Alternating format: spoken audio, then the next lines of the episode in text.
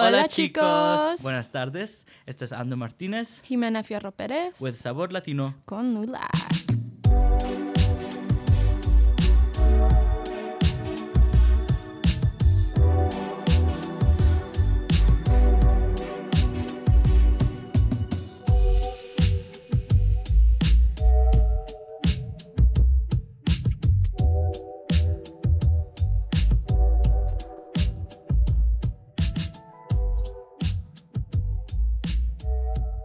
Morning, good evening, good afternoon, whenever you are listening to this amazing podcast. I like to say it's amazing because, you know, it's us. But uh, my name is Andrew Martinez, like we said before, with Sabor Latino. Uh, I'm here with Jimena. Hi course, guys. As usual. Hello. ¿Cómo estás? How are you? Estoy bien. How are you doing? Doing very, very good. I'm very excited for today's episode. I think I am way more excited than you are. Andrew. excited, a little bit I don't think you understand how excited I am. Really? How- Yes. ¿Por qué? We have a very, very prestigious, honorable guest with us today. Should we get the fireworks and like the Pew, the pew, drum roll and all that. Yeah, we'll give him an opportunity to introduce himself. I mean, I don't think he needs an introduction, but who is our special guest for today? Hello, everyone. This is Jim Collins. I happen to serve as president at Loras College, and it's an honor to be on the program with Andrew and Jimena. I think that they have way overstated their enthusiasm for this. it's kind of like when people say you've got to go see this movie, it's the best ever, and then you go see the movie and it's not the best ever. So hopefully that doesn't happen in this case. I'm sure it won't happen. No, we- I am sure it won't. we are filled with joy, I promise you. We have been talking about bringing you on the podcast, being, you know, having been at Loras for as long as you've been here, what was it, like 10, 15 years maybe? You're a good man, Andrew. Uh, That's my story, and I'm sticking to it. so. no, but we, we you know having been at Loras for as long as you've been here, you you've seen it all. You know, you've seen the different whether it's different students that have come in, different faculty, staff, um, different experiences overall. I think you know that's some of this. We wanted to get a little whether it's stories, whether it's experiences, whether it's you know colleagues that you've been with, friends that you've uh, been introduced to. Um, specifically, you know, as we are a Latinx podcast, we we focus a lot on spotlighting a lot of our Latinx students, but also a lot of our students of color as well. Um, it's a growing population. I mean, I, I think as you've seen before, um, since I've started, it's definitely grown not only within the campus but within the classroom as well. Where I am not the only Latino or the la- only Latin- Latinx individual in, um, in the classroom. So, just I know I know you started off here as a student, and um, you're you're kind of a big deal. You know, you're kind of president of the college now. So I guess I wanted to get a little bit of your perspective of you know what it was like being here as a student to I guess being where you're at now. What what got you to stay here? Well, sure. Um, when I came to Loras, well before either of you were born or even a thought of having been born, uh, you know, it was such a different time. Uh, colleges and universities were, were growing.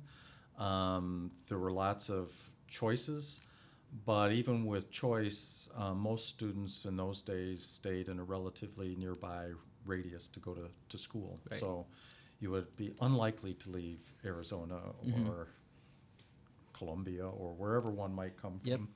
And uh, I went about three hours away from home. I was a high level introvert coming here, which is probably hard to believe for some.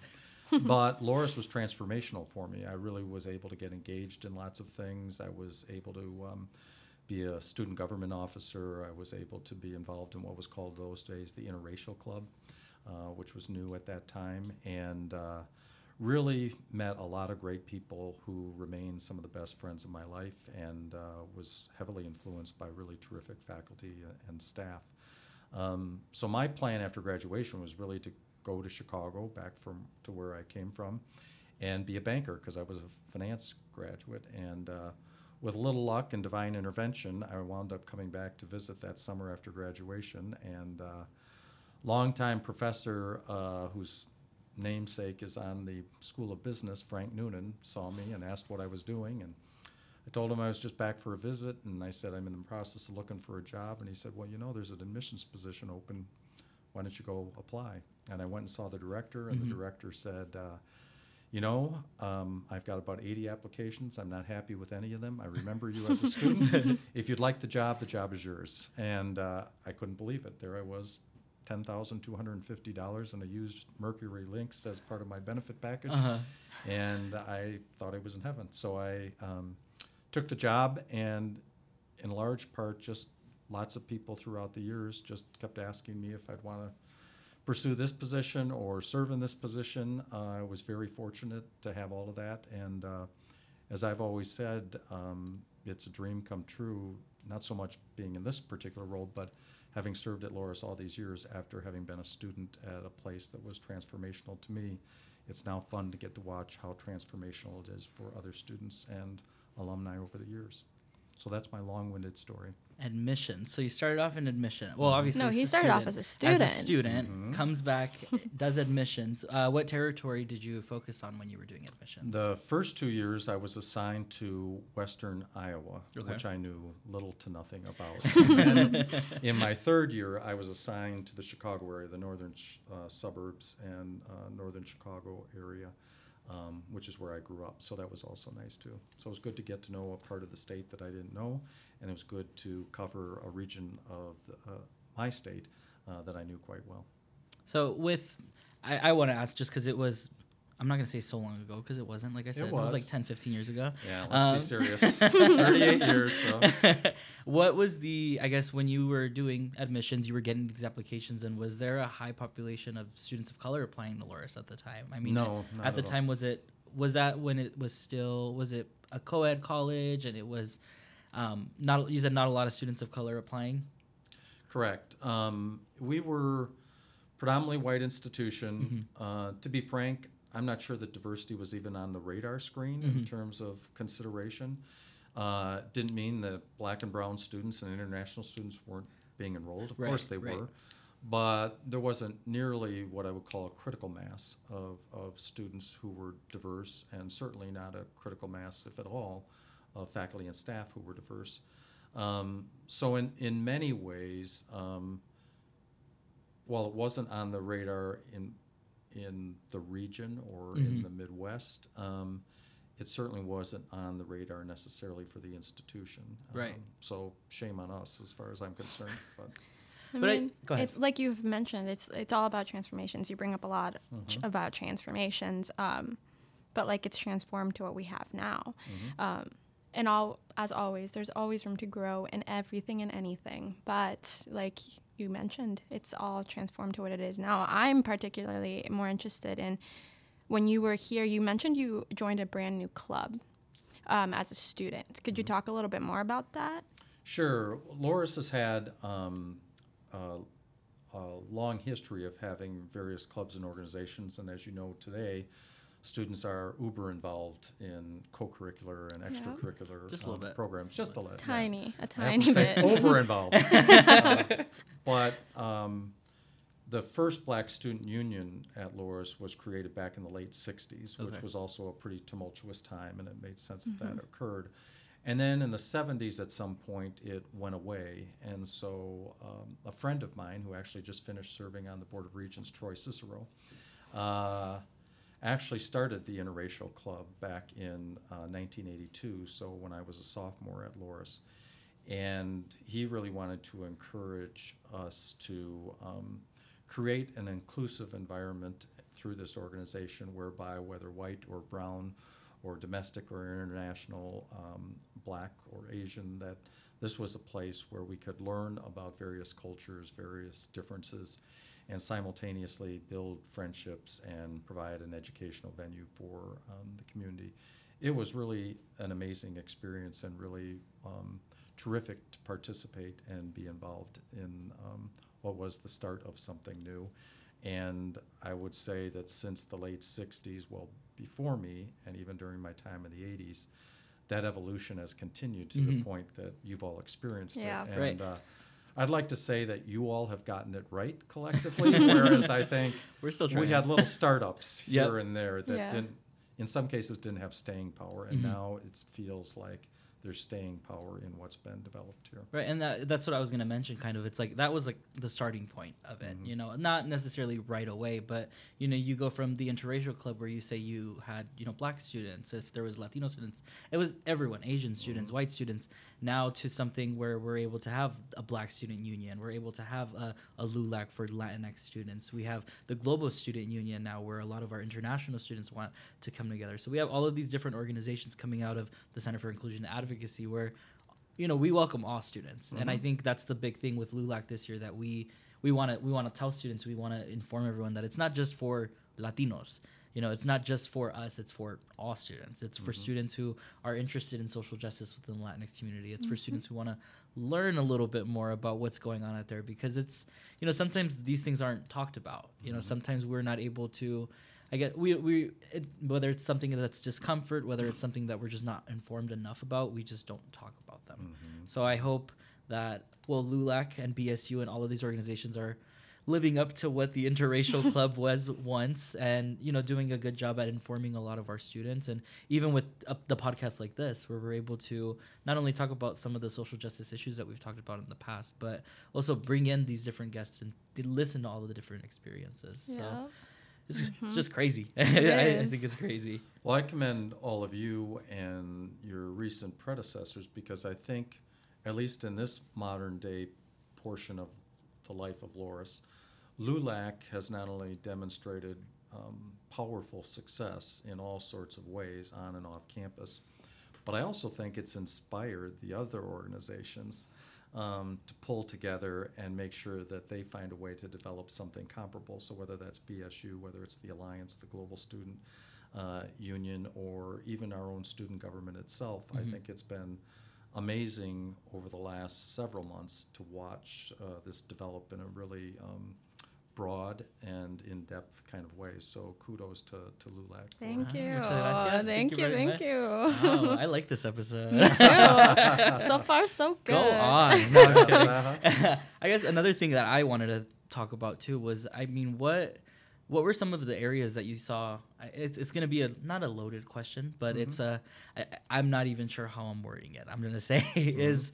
Um, what differences did you see over the years uh, within, I guess, diversity, equity, and inclusion that initiatives were being done, or you know, wh- we saw that we were making an effort to make it an inclusive environment for all students. Sure. Well, I, you know, one of the um, touchstone um, horrific moments that Loras and other higher ed institutions in the area, but also our Dubuque community experienced when was when I was a young administrator, and it was in the early 1990s when there were cross burnings um, here in town, Okay. and we made the national news. Um, there was lots of anger and angst within our community that this is what was experienced and that this is actually part of our community.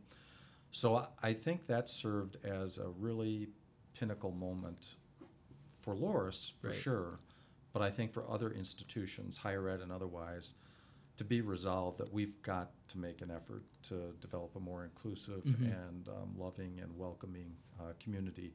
So I think for from where I sit during my time, it's been in the last 30 years that there's been a much stronger resolve to um, eradicate all forms of hate Mhm. and racism, but then more recently to rally around um, inclusivity and human dignity, honoring the, the Catholic teachings and gospel work in a way that we offer an aspirational view of how we view difference.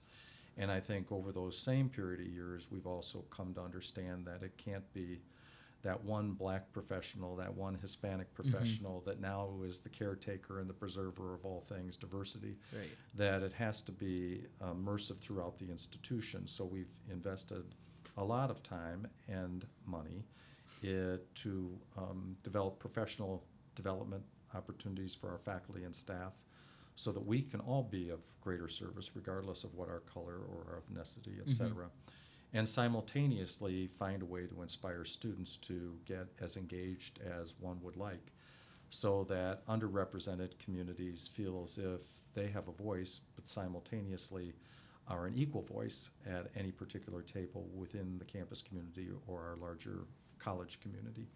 Um, so it, it has been quite an uh, evolution, and I, maybe we'd be this far along, or maybe not, if it weren't for some of the happenings in the early 90s. But I can certainly say from my time here, that was really a trigger where Mhm. I saw it being a rallying cry, not from just one division, one person, one area of the college, but there was a strong commitment across the campus that we need to do something and be better.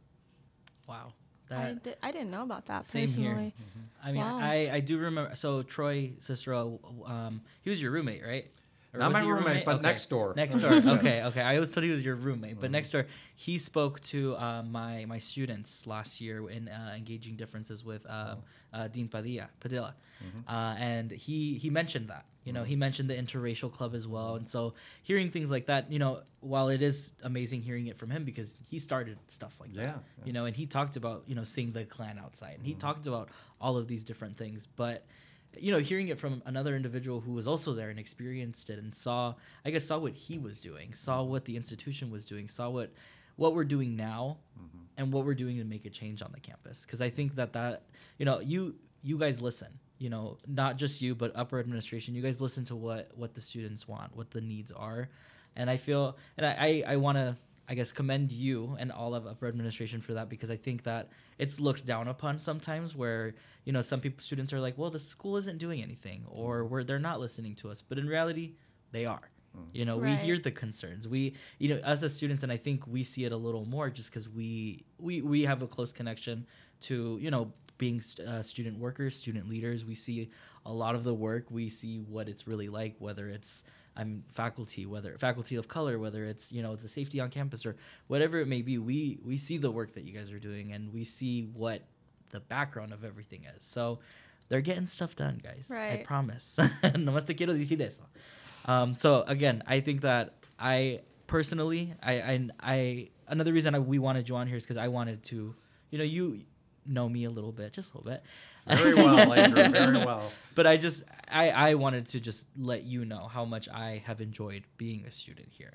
You know, from it's, I'm a first gen. We're both first gen Yeah. students, and we, I mean, Loras was never on my mind. You Mm. know, I didn't, I didn't go into high school saying, when I graduate high school, I'm going to Loras College. you know, like it was something that was different. Mhm. It was a huge culture shock for me, but I, it was something that I grew to love. Mm. You know, the inclusivity, the community on campus, from you know being in the Center for Inclusion and Advocacy, um, seeing the flags, our, our Latinx flag, uh, Latin American flags on the cane porch. You know, it's the little things like that that get students, that get students included, involved, and you know build it that build an overall community for everyone. So, I I want you to know that us students, me in particular, obviously, I can also attest to Oh, that. Oh, aren't you both kind? that I I'll leave you cash before I leave the Okay. podcast. Nah. Just leave it under the table.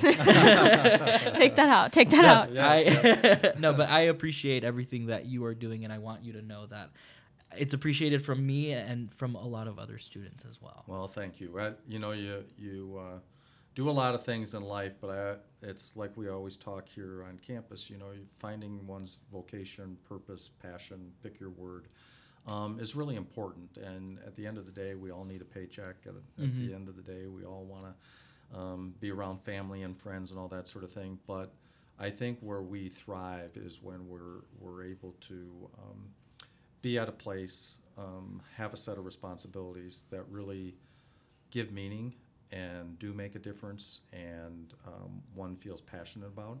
So I remember, even though it's been a long time, I remember what it was like being a student and not feeling as if my voice wasn't heard, or being a young professional and not feeling as if even if I voiced something, Mhm. my voice would be heard.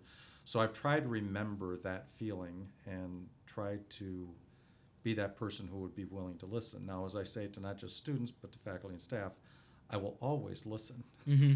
But just because I don't do what I just heard or, you know, what you asked me to do, doesn't mean that I didn't hear it and take it into Right. consideration. It just Mhm. means that there might be other complexities Mhm. or conflicts and all that sort of thing. And it takes time. It you does, know, it that's takes right. so much time. I mean, it, what no matter what what it is, no matter what an initiative is, no matter what a program or whatever it may be, it takes a lot of time for something to be enacted anywhere. True. So I think that that's something that a lot of not only whether it's alum, whether it's professors, whether it's students no, it's it's gonna take time. You're right. We're, it's not that we're not listening. It's not that we don't care because we do, and it, it shows that you Mhm. guys do care.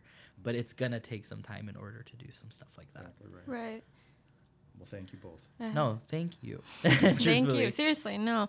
I mean, and just kind of to add to that, like, we, you mentioned earlier that you're very proud of LULAC in general just because we have a voice and we have found that voice but that has taken us so so long. Um, even like my brother was here. He wouldn't have sent me here if he didn't know that that voice has been started. He if he didn't know that i would be in a place where i could find a community of my own. Um, but then again he and many others and others before him people you went to school with they started that initiative and it took time to get to where we are so i don't know i just think that's really cool it's beautiful kind of i don't know if that's just me being cheesy No, no, no. no, No, I just true. think it's so great that despite all the hardships and um, that the community at Loras has had, we are to a point where we are now where we have a strong enough community where others are following in others' footsteps. So And if you appreciate it now, wait five years when You you, come back. And we- see that hey, always say that. Yeah, I always look at my like my whether it's my first year students or whether it's the first years that are in LULAC. I'm like, y'all are lucky. I'm like, you guys are just starting. I'm like, because when I was here, I didn't have Tahin in the calf. you mm-hmm. know, mm-hmm. when I was here, I didn't have the the huge Center for Inclusion and Advocacy that's here now. You know, so it's I, I'm excited, and I think you know what I love about LULAC and especially like the us upperclassmen is that we don't do it because we want to see it for us. We do it because we want to see it for students that are coming after us. Mm-hmm. Mm-hmm. Like I not that I don't care that I'm not going to see it, mm-hmm. but I just want to know that I don't want to have someone experience the negative aspects of what I experienced when I 1st got here. Because I mean, in the, at, in the end of the day, everything ended up positive for me. But I want someone to come on this campus and be like, okay, from the start, I love it here. I'm included. Yep. I feel included here, and this is my community. That's awesome. Well, what's the old adage, you know, when especially in leadership, you want to make sure that when you leave, you leave the place better than when you had arrived. Right. And I think you all, when you leave, will feel as if you can say that. Just, just a little bit. Just a little. Mm, Hopefully. A lot of and then I, I wanted to ask, and this is also just personally, um, what sparked the interest in higher education? You know, you were doing finance. You know, you majored in finance. What what made you want to stay in um, the education setting? Good question. I'm not sure that it was higher education. Like I like I've told folks, and when I give talks on leadership, um, or when I talk to students about the next place, you know, Mhm. we get caught up in oh, I'm hired by this big four firm, or I'm hired by this Fortune 500 place, and all that. For me, it was never about that. But staying at Loras was not about being part of higher education as much as I love it was really that I was at a place whose um, role in my life was big, but it also was a place that um, made me who I am, and I resonate with the values and the purpose and the intent and the desire of Loras. And I, I know of its people, past and current, and Mhm. hopefully for a few more future years. Um, that I always asked the question when I was recruited to go away or asked to, to come to join this venture. I kept asking the question what's the likelihood that I could find a place with this many great people? And really, day in and day out, you see how it changes the life of a particular student or a particular staff member. And my reflection was always I don't think there's another place that can assure me that same sort of satisfaction. So, I've loved being part of the higher education Mhm. uh, environment. I love sitting on boards related to higher education, and I've certainly loved serving at Loras. But it was really Loras is my profession. Loras is my prof- uh, Right. passion. It wasn't that higher ed is what I wanted to do Mhm. versus banking and all that. Mm-hmm. Wow, it's the That's- community. It is. it's That's literally well what said. is it is. And I and I think uh, I mean at least to me, Mhm. I hope that our work for LULAC, our work as a as a Loras community as a whole, I hope to bring more just people of color Mhm. to have those same exact feelings and Mhm. same exact, um, I guess, their vocation, so that they, c- being that, I mean, not, obviously not everyone, but so that they can come back and they can continue the legacy that Mhm. they started. Um, I don't know.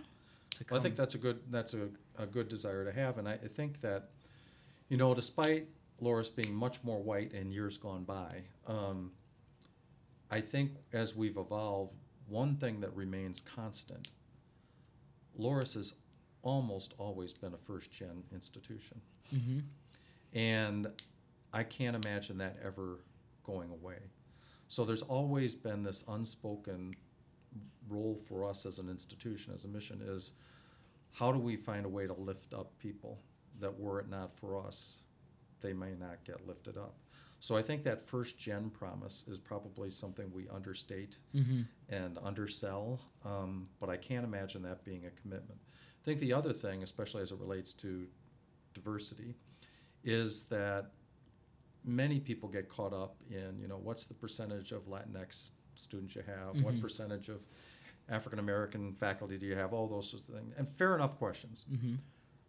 But what I keep sharing with our alumni and with our campus community is that you can't be a modern day college or university unless you provide students an opportunity to access difference, experience difference, and come to know others who represent difference. Whether that means accessing a big city like New York, providing an international study away opportunity, allowing folks to live in residence as a community, to come to know that, you know, if you're from rural Iowa, it doesn't mean that if you come from Chicago that you've got a shotgun in your pocket. Mm-hmm. And just because you come from rural Iowa and you're a Chicagoan, you don't look at the Iowan and say they've got corn cobs in their ears. Instead, you really provide a place, it's like a small incubator where you find out, you know, this isn't what I thought. And I had a false stereotype and I had an unfair bias, or I've really come to enjoy this person, or I came to know something about the Latinx population that were it not for LULAC or whomever was providing the program, I wouldn't be as knowledgeable. And I think those experiences, especially at a small place like Loras, if we do it right and do Mhm. it well and continue to improve, will make the workplace experience of our graduates that much better, that less daunting in a way that I don't think as many institutions, particularly those that are larger, have given that contextualized incubator opportunity. And it's Yeah. the small school environment, you know. And it's like, as we said, it's the community Mhm. that is that what is what makes Loras what it is. Agreed. Whether it's the current students that are here, whether it's faculty, staff, but a lot of the alumni. You know, that's what makes Loras what it is. And I think that that's one of the best things of, of being here. Mhm. You know, we have so much opportunity. I, I mean, I cannot tell you what more I've done here than what I could have done at a at a bigger institution. If I was at a bigger institution, I would not be doing the stuff I'm doing right now. Exactly. You We know? want to be sitting here with the president of our college. You can't um, you can't just go to the cafeteria and see you know like another president of a college there. You know Well, maybe that's the upside of going to That's- college. that's- no, the fact that we are able to you know talk with you and you know whether it's voicing a concern or voicing anything that we have, we know that you're going to be there to listen to us. Versus if we were at a bigger institution. We're, we're gonna schedule a meeting for like what three months out and you know Right. hope to get our voice heard or hope to talk to somebody I think that's the best part of being here i like I can't say it enough. Is just the overall community and the just the support and the different services that are out there for all students. Right. I will always, always say how grateful I am to have chosen Loras. Yes, I was kind of signed on to at the moment my older brother came here. But um, just everything, just to reiterate what Andrew said, like everything, that aspect of community, I don't think I would have done as well. And I don't think I would have had the experiences I have had thus far if it wasn't for being at a com- not only a small college, mm-hmm. but a community mm-hmm. as strong as we have here. And and like you say, you, it's only we're gonna improve. You know, you're not saying we're perfect. You know, there's probably other colleges out there that are gonna say, yeah, we're good. We're best in diversity, equity, and inclusion. We're the best at having Latinx, Black students, Asian students. But you you say it how it is. We're going to improve. We still have. We're there's some areas where we're in the red, some areas we're in the green, but we're only going up from there. Right. And Totally agree. with that, I would like to ask, now, what what does that look like to you? You know, within the next few years, that The future? yeah, the future of I guess Loras, whether it's in general, Loras in general, or, um, you know, Latinx student population, uh, students of color. What are what are the hopes uh, when it comes to diversity, equity, and inclusion efforts? Well, sure. Um, we're about a year into our strategic plan, and uh, was developed with a, a strong sense of um, faculty and staff um, uh, engagement. And there are really five key pillars in it, but one of the key pillars relates to um, uh, further diversifying uh, the campus community in all ways. Mhm. One component of that particular pillar is um, getting to the point where we're an emerging uh, Hispanic serving institution. So Mhm. 15% of our enrollment would be um, Latinx students. And that would serve as the first marker for the longer term marker, think maybe five, seven years, where we would become Iowa's first Hispanic serving institution, which means getting to 25% Mhm. uh, Hispanic population within the student body, and then having roughly 50% of our student body Pell eligible. So, regardless of color, Mhm. um, 50% would be there. And I, I think it's attainable and I think it's, it's achievable. So we're on that pathway, and I think we'll be successful. But if we're going to be really successful in that pathway, it's not just about getting students; it's then about retaining Mhm. students. And I think the re- retention piece is not only making sure that we have broad-based support systems in place, but that we also have very active student chapters, LULAC, et cetera. but we also have to diversify our faculty and staff.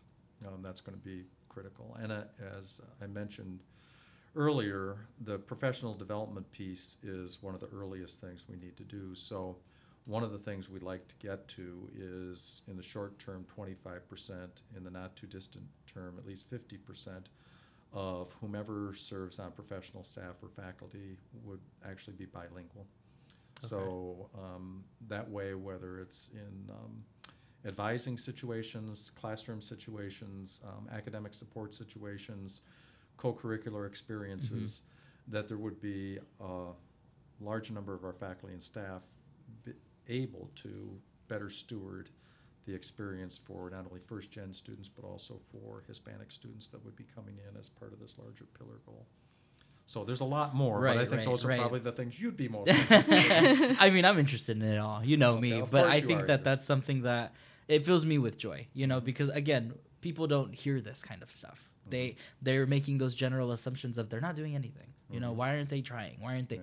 They are. Mhm. Uh-huh. The the plans are there, but like we said even earlier, it takes time. That's right.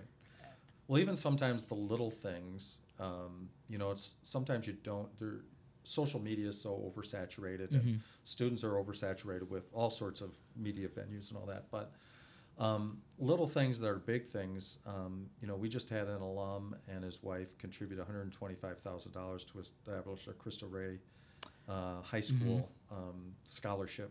So, for those who don't know Cristo Rey, it's a large Catholic Jesuit network of um, Catholic schools, largely in urban areas throughout the United States. But this is an initial pathway for Cristo Rey students from wherever to enroll at Loras. Um, simultaneously, we're signing articulation agreements with uh, several community college colleges in the Chicago area, uh, in Iowa, and in Arizona Hey. Ooh. Right, right. um, that are already HSI serving Mhm. um, community colleges so that we can have pathways um, for s- students to transfer into Loras from those places. So again, they're not something that the day-to-day student going about his or her business would Right. necessarily know, Mhm. but they're all things that are helping to build the larger infrastructure. That's awesome. And you mentioned, you know, the Cristo Rey um, scholarship that's coming in, but even like, you know, me, I came in with with Mike Valder, you know, and having the Valder experience, and you know, I remember coming in, meeting him. You know, I remember meeting him as part of uh, the Aguila program, and you know, having him tell me all these great things about Loras and flying me in, and how uh, it, it's emotional to me because he, you know, God rest his soul, he's amazing man. You know him and his wife and his entire family. And i i'm grateful to have experienced not only meeting him and having him bring me but also being a Valder social justice scholar. And Mhm. you know things like all of those different i guess aspects of what we're bringing in hopefully also to appeal to other students and bring interest of students of color or even non-students of color where we care about you know social justice issues we care about bringing in all of these different students and of all of these different backgrounds Mhm. so I again, I don't know how many times I have to say it. I appreciate you. I appreciate the Valders and everyone that's doing the best they can to bring in all of these, you know, students of color and, like you say, retain the students of color. Correct. Well, it's like anything else, it takes a village. So, Mhm. you know, while some might think it's my idea, it's not necessarily, Mhm. but you know, Mike Valder, we likely wouldn't have the critical mass of Arizona students that we have today were it Mhm. not for him and Janet and their generosity. And you know, in some ways, it started with alumni gatherings, and then it started with this Aguila relationship, and then Yep. it started with I'll invest to fly students from Arizona Mhm. to Iowa in February and show them that they could like it. Yeah. And, uh, in the middle of winter after a polar vortex. Exactly. but it, but you know it, if it, it does did demonstrate that we needed those initial steps. Mhm. So at the time, people maybe thought they were little, but you know, to Jimena's point, it over time you start to see all these little seeds that were planted, growing wonderful grass, trees, et cetera, et cetera. Mhm. So Mhm. So it's been great. Um, any any last, I guess, remarks from either Jimena or President Collins that we would like to bring up? just kind of to like reiterate everything if there's any future students listening i know there's some from back home that i've directed to the podcast um, latinx students that are hoping to come to Loras um, whether you're from back home arizona colombia wherever you're from uh, just know that there are things happening you know there are things there are goals to be met um, and we really hope that at least i really hope that um, you come to Loras and you find the community that we have um, found ourselves and that we have built. So, yeah, I guess I that's mean, it. That's all from me. nice Yeah. commercial. Seriously. Thank you. Yes. Thank you. No, and you talking to future students, I mean, also alumni and past students who have started this for us. You know, who have started, Right. who have began whether it's things like the interracial organization or you know people like Rodrigo and Emmanuel who started LULAC at this at college. You know, we we wouldn't be where we're at without the students who came before us. Right. And so it's with much appreciation and with a lot of love that we're able to do um, what we do. And we hope that it will continue with the students that you're speaking about and with the students that are currently here who are underclassmen that keep it going. You know, like we said, we're Mhm. only going up from here. Right. Absolutely. And I know we've said this a lot, but thank you, President Collins. Yeah, um, thank you because both. It was a delight. yeah, no, I didn't but get any trick questions, at least yet. no, not yet, not yet. No, right? Nah, Nah, I'm nah. we're joking. No, we're but joking. Thank you so much uh, for being on here. We really appreciate you coming down uh, and being open with us. You know, a little bit about your background, but also about what your hopes are and what we're hoping to do as not only students, but also as upper administration with um, students of color and just students in general at Loras. So, Well, no, I'm proud of both of you and grateful to Thank both you. of you, and uh, really um, happy that LULAC is in the place that it's at. And I, I, I also appreciate you acknowledging those who have gone before you. It's like I often talk to our faculty and staff when something good happens at Loras. We shouldn't be taking all the credit because, in many ways, we inherited a really great thing, and we're just trying to make it better. And I think that's the same thing for all of you: is you inherited a really great thing, and you're trying to make it that much better. And that's why I think our alumni are so engaged, is because upon reflection, you look back and say, were it not for so and so, or were Mhm. it not for this organization, or were it not for this challenging experience, um, I wouldn't have landed so well. And Mhm. I'm sure the two of you will be reflecting back, as you already are. definitely.